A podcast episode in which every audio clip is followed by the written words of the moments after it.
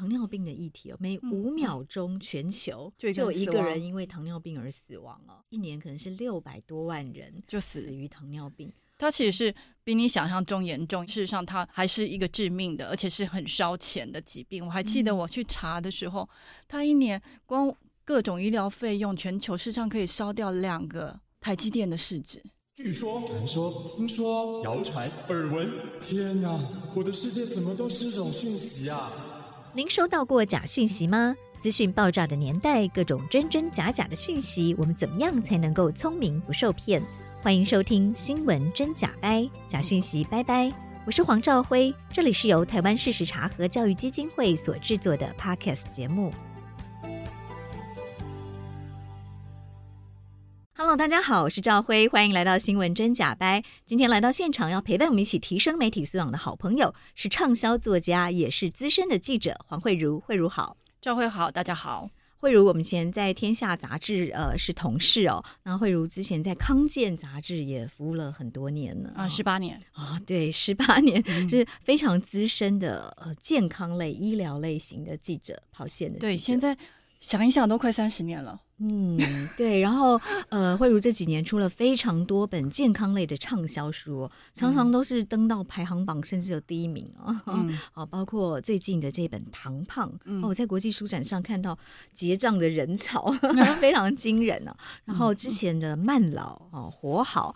慢养功能激励，不减肥才能瘦，嗯，这几本书都是非常畅销的书籍哦。那慧茹也在康健杂志担任过总编辑，对啊，所以我们今天就想要跟慧茹来谈谈《糖胖》这本书，怎么样可以建立低糖慢老的新生活。然后我们也来谈谈怎么样可以聪明慢老。嗯，因为我们收到的假讯息里面哦，其实最多的就是健康医疗类，很可怕。你的 LINE 的群组里面，可能大部分都是跟那个健康啊、养生啊。对，医疗啊，怎么样？没有，我后来发现现在，嗯，连长照的都还蛮多的，嗯。就是说，你要怎么去申请那些辅具，很多讯息都是假的。对，因为民这是跟民众最关心、最贴切的议题，然后民众也会最乐于转分享。对，而且底下都还会讲说那个。分享之后，你 普度终生之类的，对，因为大家关心哦，反而假讯息就是滥用了大家的善意，对不对？对。然后，呃，大家如果一时不察就分享出去了，反而成为假讯息的帮凶。所以，我们今天特别邀请慧茹哦，来跟我们分享她的这个畅销书《糖胖：建立低糖慢老的新生活》，正确的医疗知识、健康概念是什么？那当然，慧茹其实这几年也是。瑜伽老师过了一个非常健康的生活。今天今天就来多跟听众朋友分享，怎么样可以聪明慢老、健康生活。嗯，应该也不是说这几年过着很健康的生活，就是为了维持写作的规律。以及维持，为了维持要能教瑜伽，我就是必须要让我自己维持在一个比较健康的体态跟状态。嗯，然后因此我就要建立一个比较规律的生活方式。嗯，这其实是一个非常好的循环。对对对，就是他工作上本身有这个要求，你写作也需要体力，就像村上春树他每他要跑长跑一样的意思。所以你要有一个好足够好的体力跟精力跟专注力，你才能写一本八万字的书。所以这些要求下，我必须要维持我自己的。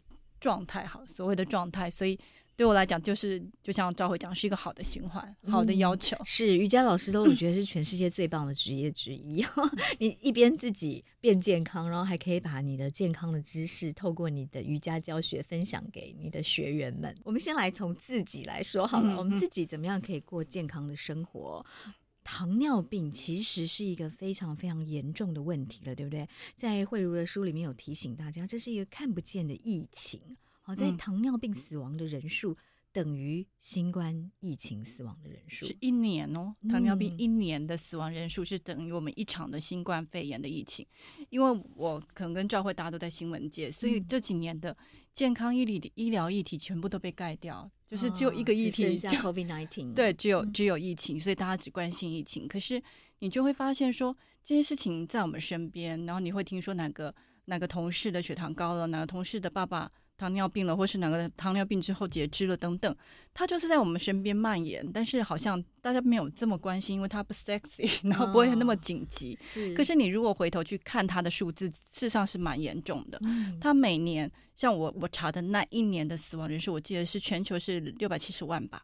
六百七十万人。对，它事实上是大于整个新冠疫情两三年来的总体的数字的。嗯、而且我们新冠疫情现在大家都已经拿下口罩了，然后开始可以出国，恢复几乎正正常的生活。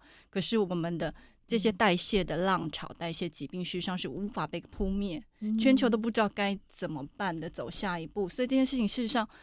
台湾也要重视，全球也都都要重视的一个很重要的议题，就是糖尿病的议题哦。每五秒钟，全球就有一个人因为糖尿病而死亡哦。一年可能是六百多万人就死于糖尿病。它其实是比你想象中严重，事实上它还是一个致命的，而且是很烧钱的疾病。我还记得我去查的时候，它一年光各种医疗费用，全球事实上可以烧掉两个台积电的市值。就是它是非常高的数字，所以台湾的话也是啊。像台湾的话，在健保烧最多钱的是肾脏病嘛，就是洗肾人口。但是肾脏病的最大股东其实是糖尿病的控制不良，超超过五成的，对，超过五成。是，所以你这样算下来，就是其实它是一个既烧钱而且又致命的疾病。所以不要觉得说，嗯，它就是在我们身边，然后就是。的确要与之共处，但是要重视它。对，除了糖尿病本身之外，它其实会引起其他的疾病，对不对？或者让其他的疾病更加剧，变得更恶化。对，就是因为我们的血液大小血管通通都是泡在糖水里，所以它会引发各种血管的还有神经上的病变。所以大家可能有个广告，大家就是有点印象，就是那个小女孩骑车经过阿妈的脚，说：“阿妈，你太不尴尬。”所以她的那个。他的末梢神经事实上已经开始病变，然后没有感觉。那这个之后都会有很多问题。你看你没感觉，所以你你开始有伤口，它也很，因为它泡在水里，它也很难去愈合，所以它也有可能会被截肢。嗯、然后你的眼睛就是一个很精密的血管，它也有非常精密的神经，它也是泡泡在糖水里，所以它也是会失明。然后刚刚我们还讲它会洗肾，所以它其实背后。那些让你听到你都会觉得会睡不着觉的疾病，都可能跟这个我们在身边息息相关的疾病——糖尿病是有关系的。嗯哼，为什么糖尿病跟现代人的距离越来越近呢？我自己会，我们会用一个比较大的观点来看，它背后当然就是我们的肥胖的问题。嗯，那肥胖的问题，我们并没有这么去看，就是 BMI，BMI 可能在这个领域上是没有这么准确的，它比较是跟。体脂率就是你身体，就是你把你的小腹这个挖出来捏出来的这这段肉是会有关系的，所以它是跟嗯，为什么会造成这个肥胖呢？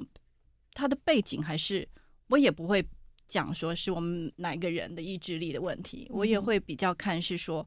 我们是活在一个致胖环境下，是这个。我以前哦，在电视台的时候自己做过专题，嗯，就说这是人在江湖身不由己，有点类似。我们身边就是每走两步路就有一个很好吃的甜点店在诱惑你。我们以前在天下不是那个手摇店那么多，一一排都是天都是手摇饮。我我家也是，我还记得每个礼拜五有。下午茶时间，点心时间是美好的这个。我那时候吃，那时候吃比较多水果，没有吃那么多甜点，吃比较多水果。换言之，我们这个环境是容易让我们多吃少动的。例如是我半夜肚子有点饿，我们也不会忍耐啊。我我因为我我家楼下就是便利商店，然后容易就取得甜食了，对不对？嗯，它其实不是甜食，它是整体的热量的过高。就是当然，我们糖胖这里是会把。比较着重在我们的糖类的摄取过高，嗯、糖类是包含甜点，然后还有我们的主食类，就是米饭啊、面食，都是都是觉得摄取过多，然后加上我们目前的环境，我们刚才说致胖环境，除了吃之外，我们的环境也会让我们少动啊。例如说，我们就是开车到停车场。然后通常离电梯最近的位置，通通都被抢光了。是，然后捷运就是尽量坐到最靠近的那一站，对不对？对，而且你看，你要你要你要去搭手扶梯上来哦，大家就懒得走楼梯耶，就是宁愿噜噜噜噜排到那个排队伍的最后面，然后慢慢的撸的跟着上来。所以我们已经养成这种过度便利，就是这个便利是带来的是让我们多吃少动，而且。在这个范围下，而到造成我们的体脂率过高，嗯、过高之后，后面有很多的影响，所以才会造成我们所谓的嗯胰岛素阻抗，就是胰岛素开始不敏感，它正常出来的时候，事实上可以把你的血糖压下来，它现在开始不敏感，它就要一直触动，一直触动等等的相关的问题，最后才会导导致那个糖尿病。嗯哼，台湾是亚洲最胖的，根据你的研究里面，而且我们的 BMI 的数据已经跟你没有对齐亚太标准，嗯、就是已经比较宽松。嗯、所以跟我一起合作这本书的，就是新陈代谢的权威尤能俊，他就会一直呼吁，就是你自己觉得你的 BMI 就是嗯，我是标准呢、啊。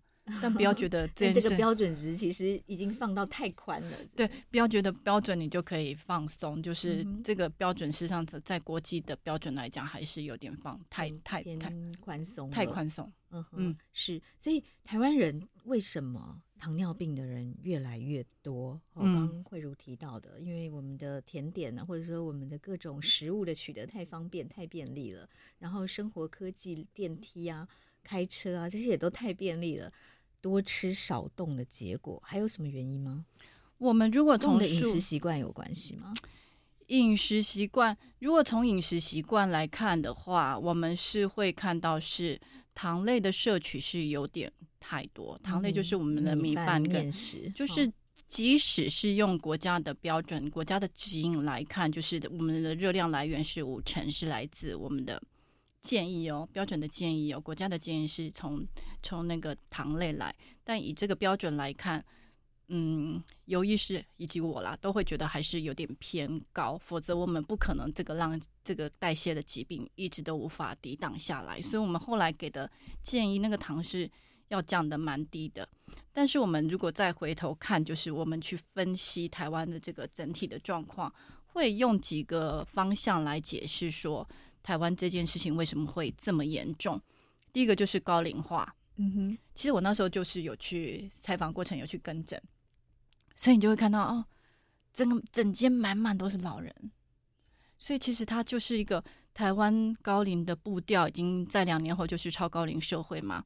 那糖尿病就是一个高龄化带来的一个疾病，相关的疾病，像我记得我我书上举的例啊，就是以前我记得新闻都会那种。那个过百岁人瑞在那个 什么重阳节，嗯、然后内政部长就去他家发红包。嗯、现在他如果要做这件事情，简直是不可能，因为我们的百岁人瑞已经快五千人了。嗯，所以这高龄化的速度真的是超乎大家的想象。嗯、那另外第二点，我们是提百岁人瑞变多了，但是够不够健康又是另外一个问题。对，现在大家就会一直在讲讨论那个不健康余命的问题嘛，嗯、就是台湾大概七点多年，所以。你其实老实讲，七点多年的意思就是说，呃，从什么生病到过世，对不对？一个老人，嗯，不健康余命，很多人会以为他是卧床，其实他并不是完全的等于卧床。哇，卧床只是这一群人其中的一部分，它是指慢性病啊，或是需要人家照顾啊等等相关的不健康的，它的定义是比较广泛的，所以它不不等于卧床，但是有七点多年，所以其实这种。这种不健康的长寿，其实是还算是人生一个蛮大的诅咒的。嗯哼，所以所以才需要慢老，嗯、所以我们要疾病聪明的慢老，所以我们才要把那个疾病尽可能的压缩。就像大家想的口号，就是真的是你可以睡一觉就就就就好死的走，这样当然是是最好的状态。好，我们刚刚讲到了那个高龄化的问题，就是跟。它是就变成它是一个滚动，所以会让台湾的问题很严重。另外，台湾一个问题很严重就是年轻化。嗯哼，高龄化的另一面是年轻化。其实他们新陈代谢的学呃、嗯，是指疾病的年轻化吗？对，嗯哼，他们其实里面他们都会辩论说，台湾这么严重，到底是高龄化还是年轻化？嗯，然后不同的大佬会有不同的意见，嗯、但是。结果应该是两个都有，是高龄化当然很明显。高龄化是一个人口结构的问题，对，年轻化是指疾病的产生哦，就越来越年轻。其年轻化就是我们刚刚有讨论到手摇饮，台湾是一个手摇饮的发明地，嗯，那我们。从年看到这么多从小就开始吃，或是说喝珍珠奶茶长大的小孩，对不对？对，或是啊，我们班的第一名，或是什么游泳比赛第一名，老 师犒赏大家就是喝珍珠奶茶。然后你一出学校又有这么多的手摇印，然后我就是去查那个数字，就是当那个国家呃呃高玉米糖浆、高果糖玉米糖浆的消耗量是比较高的国家，它的盛行率事实上也是是比较高的，糖尿病的盛行率也相对比较高。然后我也有查到国内自己的数字，就是青少女她如果每天喝的话，她的她的腰腰围是比没有每天喝的多三公分吧，我记得。嗯、哦，是。然后她之后长大之后，代谢症候群的风险也是比较高的。嗯，所以。无论是国际上的那种大型的统计数字，或是台湾自己做的调查，都是发现我们这么小就喝这么多的含糖饮料，含糖饮料事实上是会有点问题。所以他们在医界事实上也是会看到年轻人就布鲁布鲁的冒出来，嗯、就是这件事情也是让人家觉得蛮触目惊心的。嗯、对，以前。糖尿病认为是一个老人症状哦，现在是好像有十几岁就已经开始有人得糖尿病了。对，然后接下来我们刚刚有讲到那个静态生活嘛，那我们现在当然是上班的生活形态，但是又做越做越久。那国内自己的调查也是，就是十八到三十五岁是每天是做六到六个小时的啊。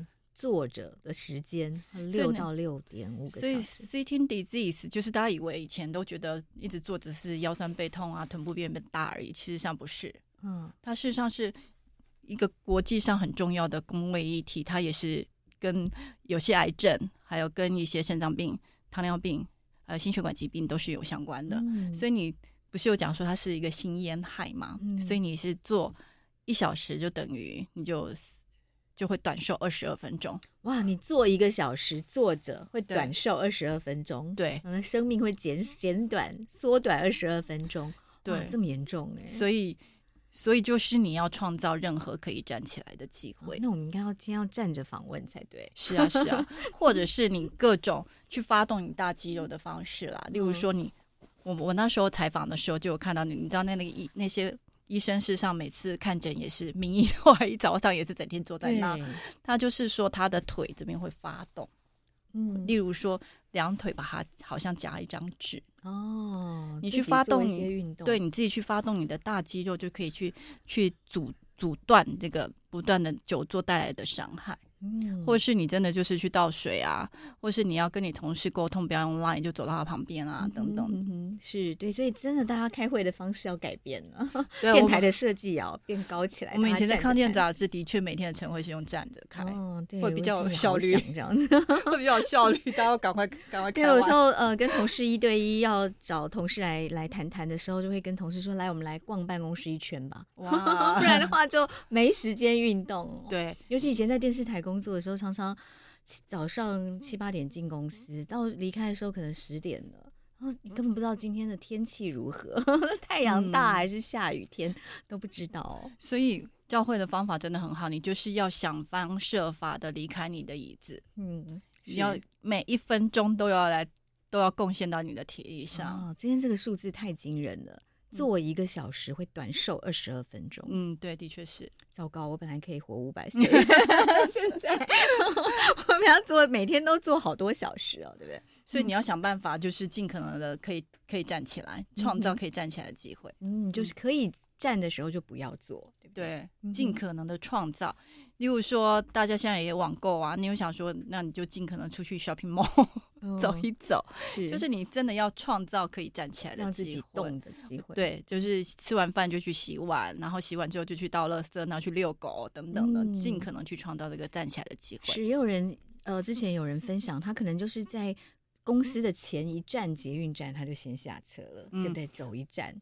不过也有研究是发现说，你的你有运动习惯，就是并没有办法阻断你久坐带来的伤害啊。因为你是一整天的长长的只的的的，并不是说你一个礼拜有两天去运动就可以阻断你一整天。对对对，所以所以你那个久坐伤害是要靠你，例如说。你有意识的，或者是你用手机的 app 或各种有意识的提醒自己，提醒你不要做超过一小时，这样吗？提醒你不断的可以站起来。法规要规定开会不能超过一个小时，可以超过，但是要站起来 不然这个减减少寿命这个代价太高了。还有各种疾病，嗯，是是是，好，所以台湾人吃的太甜了，哦，这个也是一个糖尿病发生的一个很重要的原因，对不对？致病的因素。甜食，我觉得甜食是会放在整个糖类的摄取过量去看，它并不是说，嗯、呃，很爱吃甜的，他会得糖尿病的意思，是你整体的嗯热量偏高，加上你的你的热量是没有办法被消耗掉嘛，然后它就要被储存下来。嗯、那储存下来，它它如果你没有运动把它消耗掉，它就要储存，它就会把它放在肝脏。那肝脏它其实不是放放本来放不是放脂肪的地方，所以你会变成脂肪肝。然后放太多的时候，它就会游离出来，就到胰脏去，嗯、所以你就变成脂肪胰。那脂肪胰胰脏它当然就是分泌胰岛素的的地方，那它就不 work，它就是不能好好的运作，所以就变成糖尿病。所以它的前提事实上是跟热量过多的摄取，然后以及我们无法消耗，所以就是有点就简单讲就是吃的太多，然后少动的生活方式。嗯、所以糖甜食或是糖。甜的东西吃太多，它只是这个事情上的其中一部分。嗯嗯，是。刚慧如有提醒我们，我们的腰部 捏起来一块赘肉，那个、嗯、哦，就表示不行了，对不对？就是这样的身材已经危危害到健康了。哦、我们刚刚在讲影响这个外形以外，其实也影响健康。对，所以，我们刚我们这本书的切入的角度，就会不断的提醒说，嗯、呃，不只是看你的血糖这个高低这件事情，事实上是背后最原始的那个原因，就是那个。你体体脂肪太高的这件事情，嗯、所以你体脂肪只要能降，你的血糖就能降。哦，所以它可是要怎么降低体脂肪？尤其有没有可能降在特定部位？哦，就像我们刚刚说，哎、欸，为什么腹部捏起来一大块？哈，嗯，那怎么样可以消腹部的脂肪？我们书的后半段通通都在讲各种各种方法，就是从吃啊、运动啊，都是有各种各式各样的方法。那由于是那边，当然他看的是病人，所以他事实上你就会看到他们。卫教的累积的曲线，嗯、一开始都当然都只是教说教病人说啊，就糖类就是米饭让他吃少一点，就是口头喂教，嗯，然后效果有一点，然后后来就会讲说两份糖，所谓两份糖就是半碗饭，嗯，然后一餐不要吃超过半碗饭，嗯、然后就会有效果，但是到一定的时间就没有办法突破，嗯，后来他们现在都是嗯一份糖。四分之一碗饭，哦，一餐只能吃四分之一碗饭。对，每次讲到这个时候，大家就会觉得那我吃不饱，对不对？他一下抠了，怎么？而且农委会可能会跳脚，一直希望国人多吃米饭。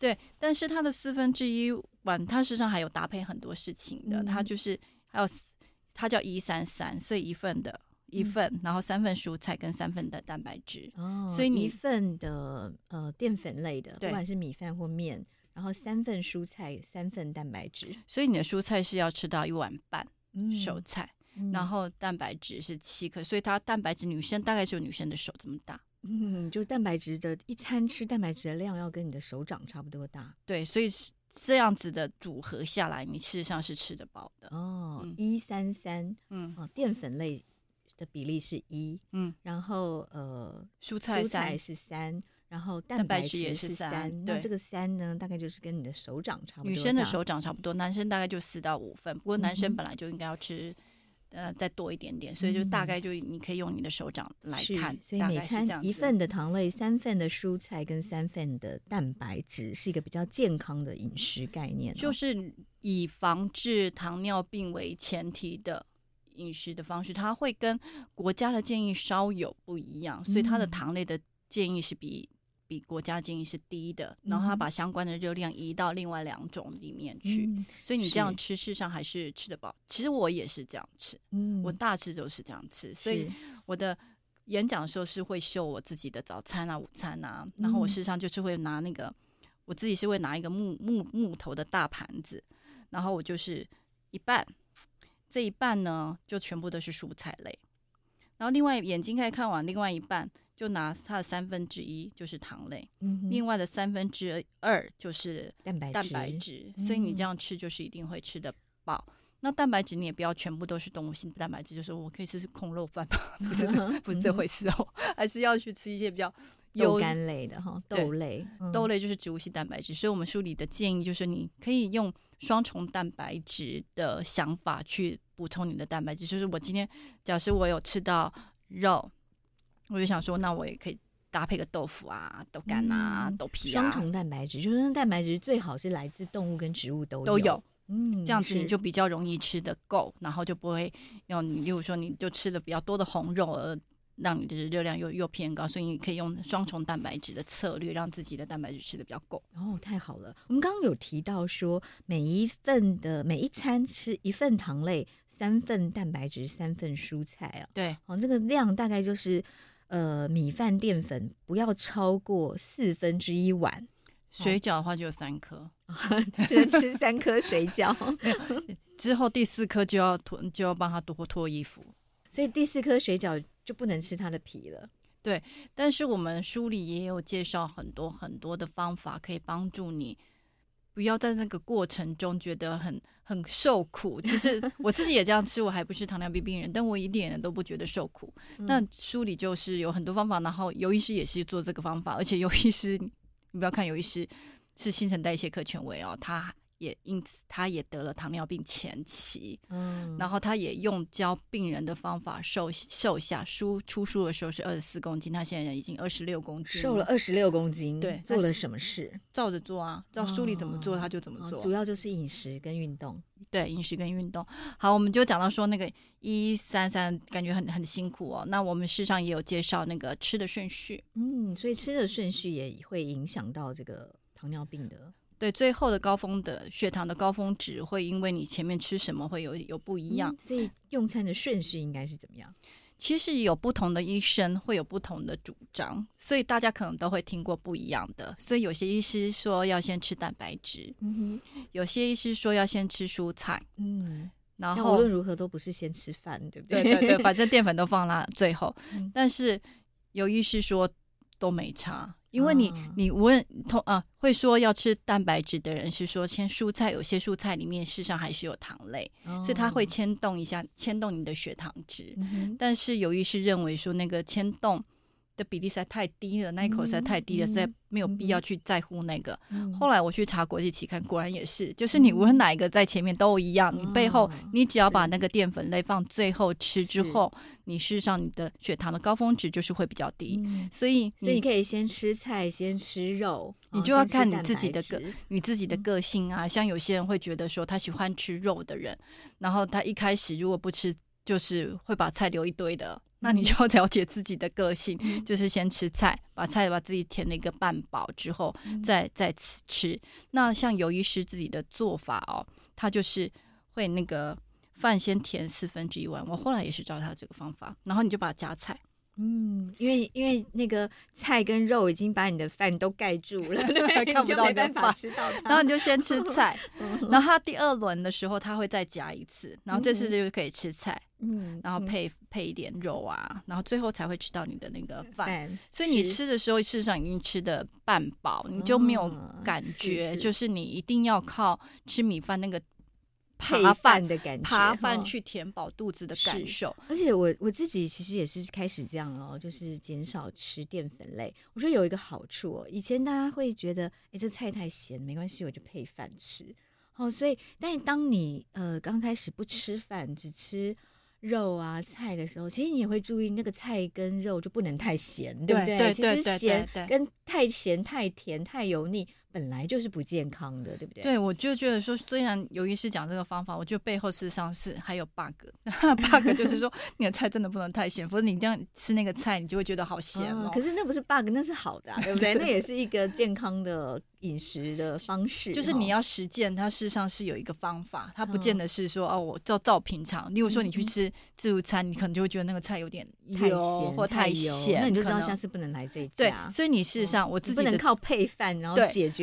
我自己事实上有一些方法，就是说你你一定要有一些口袋名单，嗯，就是你你你你的公司附近有哪些是比较健康的饮食，然后你你照照这个方法是不会辛苦的，所以就照这样这样子做。另外，我们也会建议说，你要尽量让你的那个来源啊，就吃的东西是多种多样的，是，就是你看你如果饭很少，就说我今天只有这个菜，然后这个饭就一一个。一个肉好，这个你就忍不住你要扒 饭，对不对？但是你的来源如果都很多，有很多种种的来源之后，你就会这里吃一口，这里吃，这里吃，其实就饱了。对，你就不会觉得你需要吃这么多饭来来让自己的饱。是。然后我在书里面有说，最好一天吃进十种食材哦。对，因为我们是去我我啦，我去查那个我们全世界最长寿是日本嘛，然后最长寿的县又是冲绳。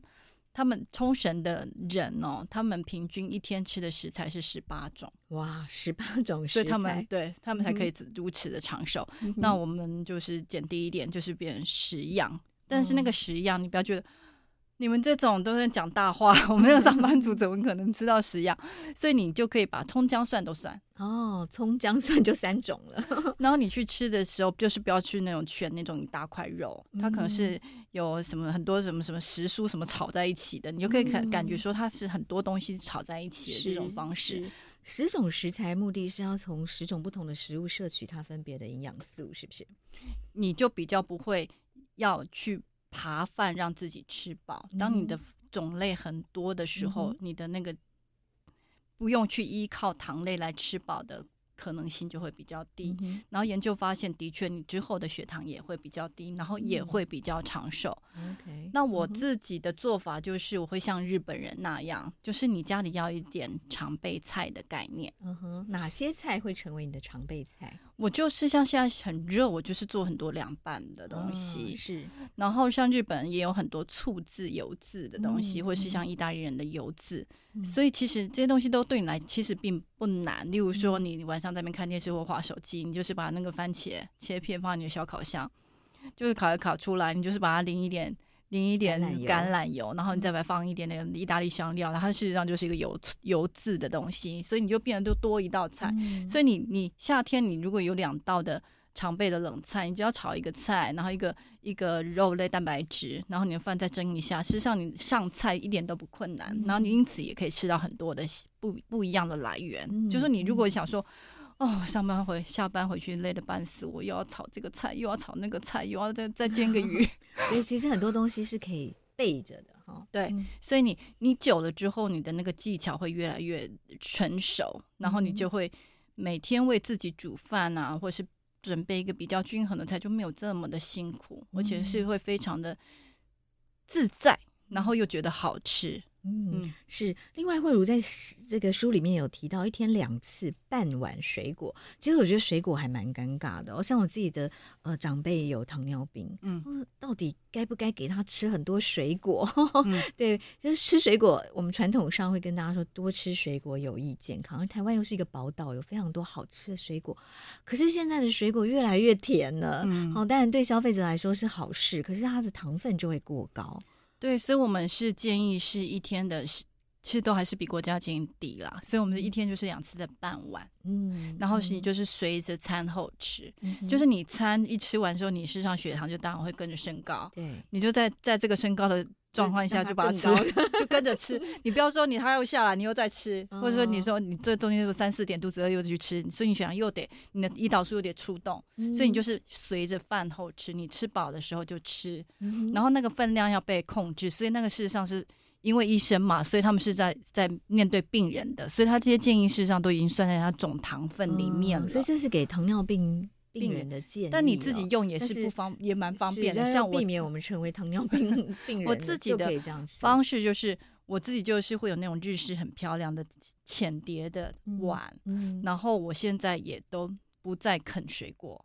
因为你你啃水果，你就是没有办法，就一颗，对，你没有办法控制分量，苹果一大颗，你没有办法知道分量，所以我就是苹果，就像桃子，我也都是会切一切，蓝莓啊，或者是什么，就是全部都是切好，然后再放在那个小碟子，所以你就可以知道说这样就是半碗，而且五颜六色很美哈。所以我就是说，其实你不应该把自己当成病人，你要把自己当成是那个五星级饭店的。客人。啊，你是拿这个迎宾水果来取悦你，所以你也是可以这样子的取悦自己。所以其实就算是你是一个希望自己以后不要得病，像我也是高危险群，我爸爸妈妈都有糖尿病，然后我自己会希望像我书里讲的是，是七十岁之后才得糖尿病，就是如果你的基因是一定会得的话。那有医师的建议是，我们要把它推移到你所有的病变会发生，通常是十几年后。那台湾的平均年龄是八十出头嘛，那我们就是推移到七十岁之后才得。啊，是，所以我就是从现在就要开始努力。嗯哼，嗯对，所以很难不得糖尿病，是不是？如果在高危险群的话，哦，对，所以爸爸妈妈有，因为它是跟遗传因子很有关系。对对对。哦，但至少我们可以把这个糖尿病的发生的年龄往后推。对，嗯。所以现在就要很努力。是，所以就是要呃控制自己的饮食。另外一方面就是要多运动，对不对？怎么样的运动是呃可以让我们消除 腹部脂肪啦，远离糖胖？其实所有的运动都是有帮助的。其实书里我们一开始就还是会建议。因为我们一开始就讲到那个久坐的事情，是，所以我我我我也会从一个类似像金字塔的那个状态来建议大家。嗯嗯嗯、你最底层的时候，你还是要建立你随时都是离开椅子的一些生活，就好动的生活习惯，嗯，这是最基础的。然后他他都还没有到运动的的状态，他只是一个 physical activity，是生理上的活动，所以你要。这件事你要先记得，嗯，之后你应该要去建立你自己的运动习惯。因为从糖尿病来看，你所有的运动都是都是有有帮助的。所有的运动就是你主力的运动啊，有氧性的运动就是会有点喘的，快走啊、游泳啊、慢跑啊、骑自行车啊，嗯嗯、然后平衡啊，伸啊，像我教的瑜伽或皮拉提斯，它就比较多伸展。所有的运动都对糖尿病好，嗯、但是现在呃，国际的 WHO 的建议是。一周要一百五十分钟中等强度以上的有氧，然后一个礼拜有两次的肌力运动。嗯，所以你那种跟肌肉相关的。建立肌肉的一个礼拜要两次，哦，比如说什么样的运动？例如说你去健身房做的那些运动，嗯嗯、或是你平常会做的那个深蹲，哦、那些都算；或是你去拿那个哑铃，那些都算。所以跟肌肉建立肌肉相关的一个一周样子，因为台湾那个肌少症的问题，是有跟高龄有关，嗯、就是你你老了之后啊，走不到巷口买菜。嗯哼，一周一百五十分钟其实不太容易耶，对上班族来说。我才刚写，你知道我才刚写一篇，就是到现在都还有人在讲三三三运动，它早就过时了，因为因为它那个时间实在是太太不够到一百五十分钟，应该三三才九十分钟嘛，所以现在比较就是无论是呃美国运动医学会是或 WHO 都是讲一百五十分钟，一个礼拜至少要要有一百五十分钟的有氧运动，对，中度以上的。如果你觉得很难的时候，中度以上的有氧运动有哪些？快走啊！它没有到你你你要很喘哦。其实国、嗯、国际的整体的趋势都是把你的心率有不断的往下掉，嗯、往下降。就是你中度就是一个很好的运动的习惯、嗯。所以快走听起来比较容易。你如果觉得这件事很难，你从今天晚上回去就是提前一站下车。嗯，就是你要开始每一分每一秒。就是以前哦，还有一个一个很重大的一个改变，就是以前啊，在那个嗯会。呃，美国运动医学会的建议是说，我们就算是走路啊，或者是我们去做手扶梯啊，嗯、走手走走楼梯不不做手扶梯，那些时速要累积十分钟以上，嗯、才能算到你的运动里面。哦，所以你不是每天每次走五分钟都不算，但是到十分钟以上。最新的建议把那十分钟都拿掉了。这个意思是说，我们久坐太严重了，所以即使五分钟也好，要不就是马后，就 是久坐这件事情是严严重到他不想让时间变成大家不运动的借口。我想说，反正我都。运动不到十分钟以上，如果它会归零，那我就不要动了。所以你就是每有动就好。对，所以你每一分钟都去走，就是说，我现在搭捷运，即使只有一分钟，还是要起来动。对对对，对不对？对对，我搭捷运，我现在不去坐手扶梯，我走楼梯，这种都算。好，今天晚上就开始 不做手扶梯，要走。如果你觉得一百五十很难，你就是现在就要开始做。对，如果快走也算，好像就没那么难了，对不对？我们每天想办法上下班。各走十五分钟，其实就可以达到一个礼拜一百五十分钟的。你就是要想方设法，嗯、我觉得楼梯应该是最方便。嗯哼，楼梯真的是你上下楼梯通通都用走的，是，嗯哼，就是我觉得这是最快的方式。然后另外一个礼拜还要有两次的激励相关的运动，动，那这个两次要多久？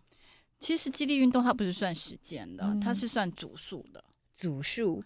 所以可可可见你没有在做这个肌力运动。他例如说，我现在它是分你的身体是分分区块，例如说你的下半身、下肢、上肢、核心，大是这样分啦。然后你每一组大概都是要呃八到十二，大概是你可以承受。如果你如果你你你做的比那个少，就表示它太重，你做不动。哦，这样一组要做多久？通常，然后再做三组，通常。哦，就是说通常要多久的时间？通常也就大概一小时啦，哦、因为你没有办法做很久，因为它很累，所以一个礼拜要有两个小时做肌力的训练，大致上。或者是你就自己在家做，哦、你自己在家看那个 YouTube 上也一大堆啊，哦、就是说啊，我今天练上肢，你就跟着做。哦，我今天深蹲跟着做，你也可以分段，就是我今天都练上肢，我今天都练下肢，我今天都练核心。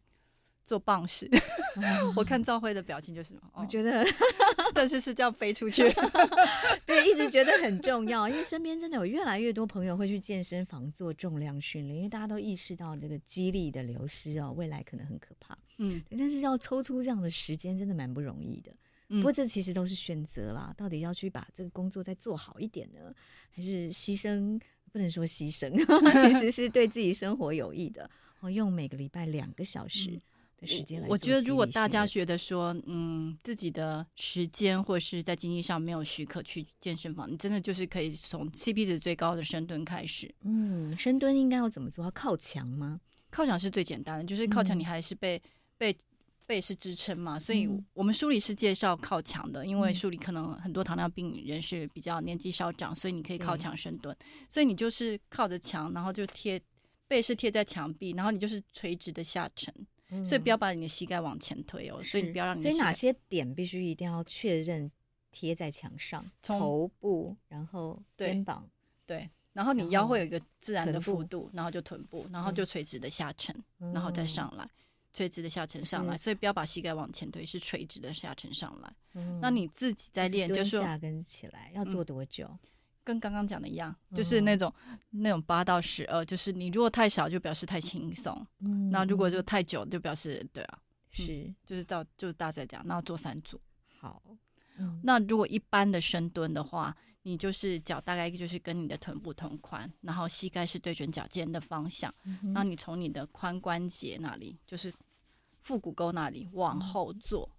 不要一开始就是弯膝盖的往下做。嗯、你一开始弯膝盖的话，你膝盖的压力会太大。所以是因为我们是要练臀腿的力量，所以你就要往后做，去做你的臀腿再上来，哦、一样的次数。好，如果听众朋友。呃，看呃听不清楚的话，其实可以上 YouTube 频道，有蛮多在教学的，或者书里的书里书里也有正正确的知识，对，有我本人示范，对，瑜伽老师示范很标准的动作哦，大家可以跟着做。嗯，好。另外，慧茹在书里面也提到，糖尿病常常有四大误会哦，哦，嗯、不要因为误解而徒留遗憾。包括一个很大的误解，是因为肥胖爱吃不运动才会得糖尿病，其实不是这样。我觉得大家听到这里可能又会觉得有点搞混了，对，confuse 就是我们前面讲了这么多肥胖的议题，为什么又说它不是？我这张会放在最后写，就是我觉得那个污名这件事情，大家可能没有感觉哦。嗯、就是我们糖尿病就讲起来就是糖尿病，对。但我自己在采访的过程中啊，我就会发现说，当我去跟他说，那你在什么状况？我在采访病人的时候，什么状况？确诊糖尿病的时候，我都会发现他们表情怪怪的。嗯，我后来都改成说：“那你什么时候发现自己血糖变高？”嗯哼，所以糖尿病这个事情，大家不要觉得说哪有什么污名，事实上是有污名的，就是糖尿病。感觉背后就是因为我很爱吃，然后我又不运动。但是就如同我们讲的说，肥胖议题背后是一个很复杂的议题。例如说，它我们是一个致胖的环境。那有些人的糖尿病，例如说像我这样的状况，是是一个遗传的问题，或是有些人是在怀孕的期间是是妊娠毒血症。所以像我里面提的一个例子，就是 ADA 美国的嗯糖尿病学会的前执行长。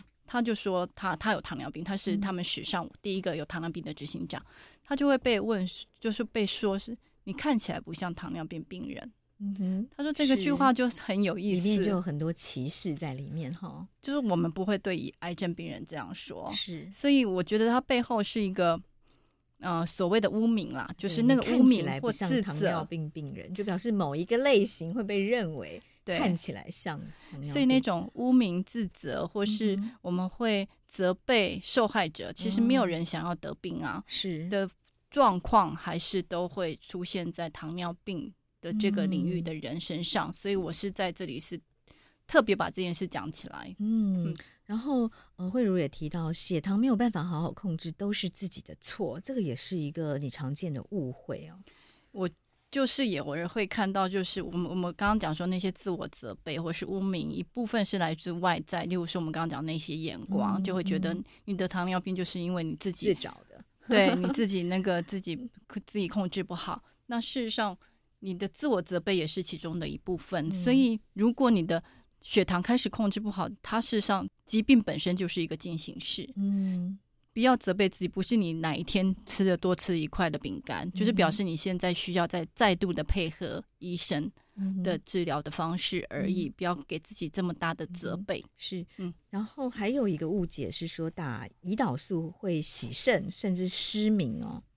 其实是你不好好跟医生配合才会洗肾失明。嗯、我们前面有讲到说，呃，台湾呢、啊、洗肾的人口有半数都是糖尿病控制不良嘛，那失明也是台湾成人不是意外，糖尿病是第二名的失明的原因嘛？嗯，就糖尿病严重会导致失明，但不是因为一去你去打胰岛素，是你控制不良，让血糖太高才会导致失明。嗯嗯、所以是。不是胰岛素的问题，倒果为因的问题了。对对对对对。嗯哼，然后也有很多人会误会说，胰岛素要到很严重的病患才需要打，是不是？其实我在跟诊的过程中哦，其实我那跟诊过就发现说，的确在诊间上，嗯、像当尤医师建议他们说你要打胰岛素，几乎没有人选择要打胰岛素。嗯，嗯就是大家对胰岛素这件事情还是，害怕。嗯、对对对，其实他。只是说你在现在这个状态下最好的医疗选择，嗯、所以不要去去排斥说不要去打胰岛素。像我最后就是有讲到一个例子，是有医师讲给我听的，就是后来有一个妇人还特地挂他的号来告诉他说，他来跟他嗯 认错认错，嗯，这故事还蛮蛮有点感人的。嗯，他就说他把他先生去世了。然后在帮他先收东西的时候，就发现衣柜里有胰岛素的一些针。他是要偷偷打，是不是？他不敢让家人知道，反对他先先打胰岛素，嗯、所以他就只好偷偷打。嗯，谢谢慧茹。我们现在透过这个节目，我们要 减少这个莫名其妙会哭的人。不会不会，就是嗯，对，就是我我们相信那个家人的自责哦，一定是加倍。严重哈，他他亲人过世已经很伤痛，然后如果他觉得他自己是造成那个过世的原因，对对对对对，是更自责。对，其实我们就是找到让我们可以相信的医生，然后就遵照医师给我们的呃医嘱。对，就是不要留下遗憾，就是不要被这些污名，或是外在，或是自我责备，去导致你自己不敢去好好了这个好好去去就医了。是是，对，因为其实呃，我们刚刚都在谈的是怎么样可以远离糖尿病的风险哦，或者是延缓糖尿病发生的年龄哦。但是万一真的已经得糖尿病了，其实现在在医学上有很多方法来帮助糖尿病患控制好这个血糖值，对不对？我们书里就是讲到，嗯、呃，有医师他们的做法就是我们刚刚讲那个一三三，就是发现事实上是可以有非常好的一个成效，就是在他的病人里面，你要看他他连那个。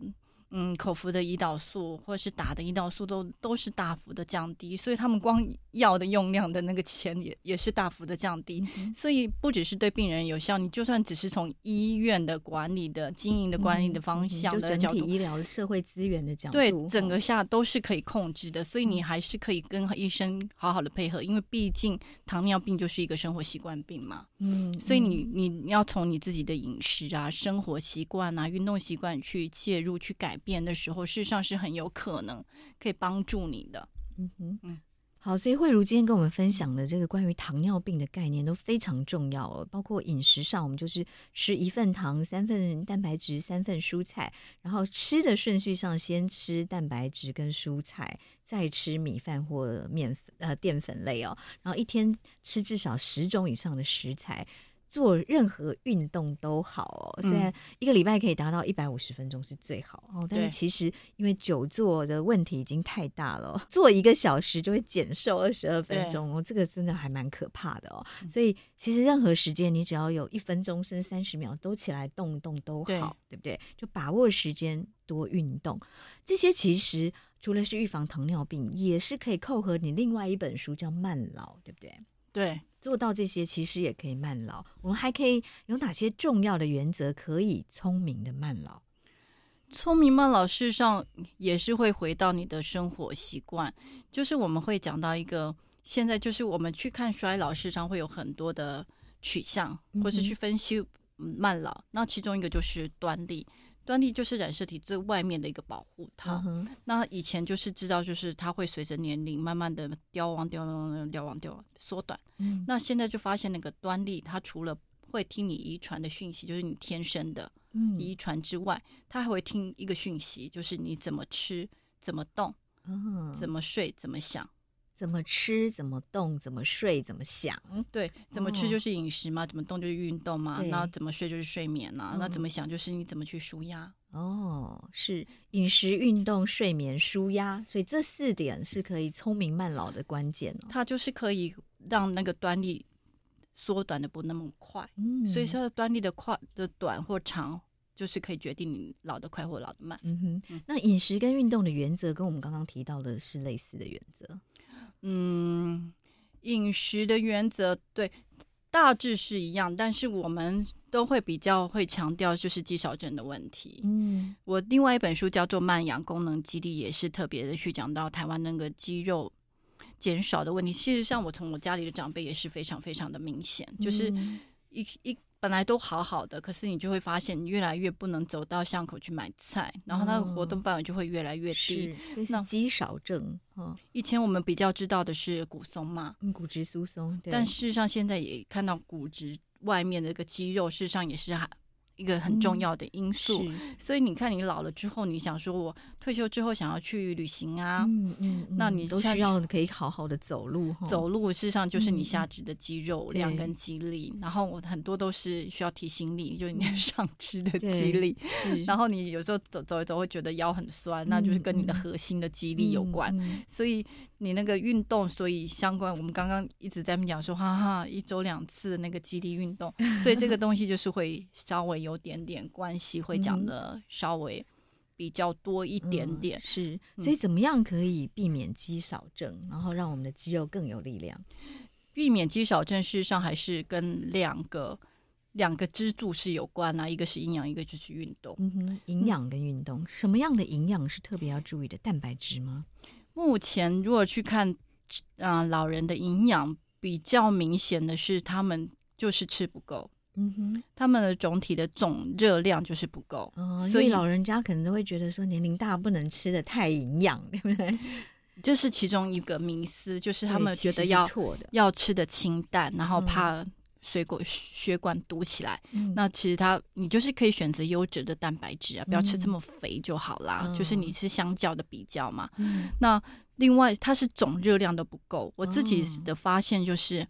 老人家到一个年纪之后，他会没有胃口，嗯，他整个消化系统事实上都在衰退减弱，嗯、然后你的味觉的感受也会减弱。另外就是你的牙口也不好，嗯、牙口不好之后，你的蛋白质就，就会比较辛苦，对，就不太容易咀嚼。嗯、各种因素影响之下，你的总热量不够，所以你就是会瘦。嗯，所以老人家其实不能太瘦，不能太瘦。嗯、像昨天我我也录了一集，那营养营养学者就是叫老人家千万不要减肥，嗯，就是不要老了闲闲来减肥哦。就是你一减，你不要以为你减掉的是，是不能过胖，也不能太瘦。你一减，你减掉是留下的是脂是。是肌肉，嗯，所以你一减，像我那时候写那个慢养功能记忆的时候，那个医生呢就讲说，他一个好朋友的妈妈，竟然就是因为就过就是退休后闲闲来减肥，还减到自己那个就腹部就是那个肺部这边的肌肉都没了，所以他只是一个小感冒，然后一个痰卡住，他就他他就是没有办法用你的肺，就是你的。肺附近的肌肉把那个痰咳出来，还进入 ICU，、嗯、你看有多严重？嗯，是是。所以就是你到某一个时时候，你就不要减肥，嗯、就是你要去保持你的肌肉量，可能会比任何事情都、嗯、都重要。要控制你的身材 BMI 在标准范围内了，对不对？不要太胖，也不要太瘦。肌肉量，嗯，嗯，肌肉量要保持你的肌肉量。什么样是一个最适合的肌肉量？越多越好。啊，就是你老的时候，就是会不断。其实你三十岁就开始流失了啦，只不过到六十岁是会加速。然后你如果希望你的老后的生活是能自理、能行动自如的话，肌少症的议题就是你维持你自己的肌肉量，嗯、还有肌肉的基本能力。嗯、然后这个东西已经不是我们看到那些去去健身房，他要去练自己的马甲线啊，或是练翘臀这件事哦，嗯、不是，是你是你跟你老后的生活品质、嗯、生命体质有关。是，而且你能走出去走动的能力，对，你能走出去，能去跟人家交流，或是你想要去见好朋友，或是你想要干嘛，你要去旅游，通通都跟这个有关系。所以老的时候的那个肌肉量的保持会。越来越重要。是刚刚说减避免肌少症哦，最重要的是饮食的营养跟运动。对，那在营养方面，除了总热量必须要摄取足够之外，什么样的营养素是对于肌肉最重要的？当然还是蛋白质啊。嗯、那现在的建议是，你要每个体重的一点二克。啊、哦，每一公斤呢？对，每一公斤，每一公斤要摄取。所以你如果六十公斤的话，你要吃到七十二克，嗯、然后分到三餐去，所以你一餐就大概二十来克。嗯，所以大家有没有发现呢？你去去超商啊买那一块，就前阵子的新闻，那一块的鸡胸肉的蛋白质大概是多少呢？就大概二十来克。嗯，所以它餐的量，对它大概都已经算好了。嗯哼，是对，所以蛋白质跟总热量大概是在饮食上要特别注意的营养。对好，那运动上呢，要怎么样避免肌少症？深蹲应该就是一个很不错的训练了。对，深蹲。然后我自己的教学经验呢，就是，嗯，我们多少还是会走路、会逛街、会爬楼梯，嗯、所以我自己的感觉是下肢的肌力并没有。这么明显，虽然它跟我们的活动量是最相关，嗯、但是我觉得都会区，尤其是女性，上肢几乎都非常非常的没有力气。嗯、对，那我们怎么样锻炼上肢的力气？我会建议，就是如果女生的话，你可以是跪姿的伏地挺身。跪姿伏地挺身，就是男生可能做就是全部标准版的伏地挺身，哦、然后女生可以做跪姿的。哦、那如果你连跪姿手可以撑住，对，如果你连跪姿都没办法做的话，就是推墙的伏地挺身。哦，就是从这样去建立自己的基地。但回家你也可以用你的保特瓶或是你的水壶装、嗯、水。嗯、老实讲，我就我觉得。大家都这样讲，但真的很难了。因为我家我自己也有买哑铃，然后我真的很少做。嗯就是我自己觉得所有的运动习惯，大家听起来就是你就觉得讲的都是老生常谈啦，就是无论时间方式都是老生常谈。但是你要自你要了解自己，嗯，例如说运动的哑铃就很难，对不对？你就回到家，然后特别把哑铃举起来。对，我自己就觉得不如你说的，其实就是口渴的时候，你就把那个运动饮料 或者我买我买在那我都很少拿起来动一动。所以我就是我自己。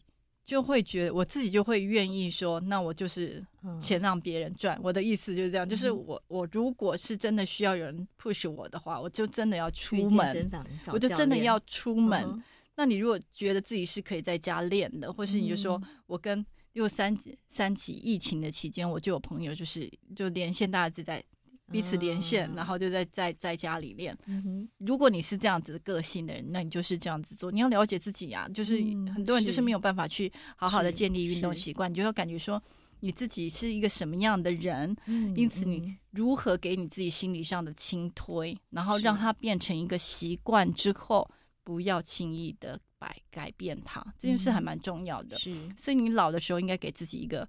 运动的习惯，新的身份是运动员。如果你退休之后，运动员，对，你就是要把它运动变成你的生活最重要的一件事。哦，是是，然后再来，你提到慢老有四个呃主要的关键嘛，饮食、运动、睡眠跟舒压，是。所以在聪明慢老这件事情上，可不可以最后给我们几点提醒？我现在会觉得生命有个盼望还蛮重要的，生生命有一个盼望，就是你愿意去做这些事情，你事实上你对你的生命、你的人生是要一个信念跟盼望，嗯、就是他他是你会相信说，即使你年纪这么大，还是有个闪闪发亮的未来等着你。嗯，这件事会比比其他事情都更重要。嗯，你愿你愿意相信，就是你自己。是一个闪闪发亮的人，无论你到几岁，然后你就会比较愿意去做这么多的事情。嗯，那这些事情又会帮助你更加的闪闪发亮。对，无论几岁都要维持闪闪发亮。对，怪不得慧茹越来越闪闪发亮。就我们说冻龄其实就是这样，对不对？健康慢老，嗯，甚至可以冻龄回春，让自己永远闪闪发亮。谢谢慧如，谢谢。谢谢收听《新闻真假掰》，这里是由台湾事实查核教育基金会所制作的 Podcast 节目。我们将陆续邀请各行各业的朋友来畅谈媒体议题，陪您一起增强对假讯息的抵抗力，让我们都能和假讯息说拜拜。欢迎您订阅留言，告诉我们您的意见和观点。如果您喜欢这个节目，别忘了给五星好评，也帮我们多多分享哦。